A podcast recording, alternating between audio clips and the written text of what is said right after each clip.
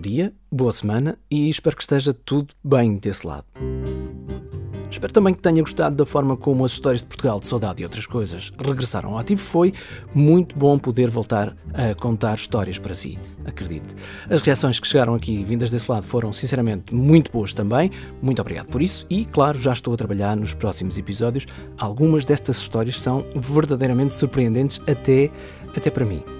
É por causa das reações que chegam pelas redes sociais, por mensagens, por mail, que estou aqui neste momento a falar para si. Eu sei que todos os podcasts pedem isto, mas pedem porque é realmente importante para que mais ouvintes fiquem a saber da existência dos programas. A opinião que têm sobre o podcast, que nos envia por e-mail ou pelas redes sociais, por que não escrevê-la também na aplicação Apple Podcasts ou em qualquer outra plataforma em que nos ouve? Naquela parte das classificações e críticas. Não faz ideia da diferença que faz um textinho de três linhas a falar sobre o podcast.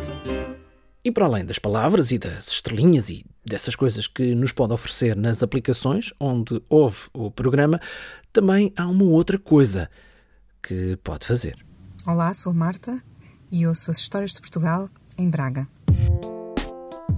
A Marta enviou esta mensagem de voz por WhatsApp para o número que está nas notas deste microepisódio. Foi na sequência de um pedido que eu fiz há umas semanas nas redes sociais, porque eu tenho muita curiosidade de saber onde é que o programa é ouvido. Ora, para além de serem ouvidas por cá, como é óbvio, sei que estas histórias também são ouvidas em várias outras partes do mundo.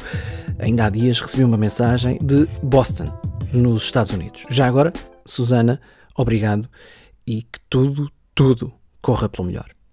Bom, tal como a Susana, que nos ouve na América, também o Daniel ouve as histórias de Portugal fora de Portugal. Olá, sou o Daniel Correa, ouço as histórias de Portugal em Zurique, na Suíça, onde trabalho como arquiteto.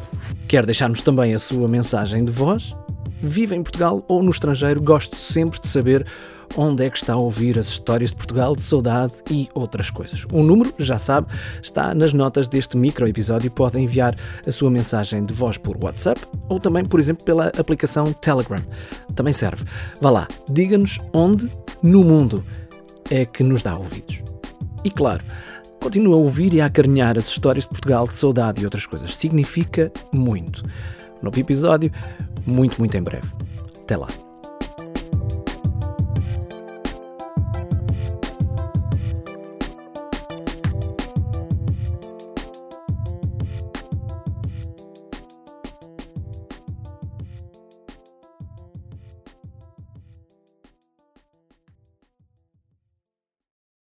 Histórias de Portugal, de Saudade e outras coisas é uma produção 366 ideias, em parceria com o público. Porque o público fica no ouvido.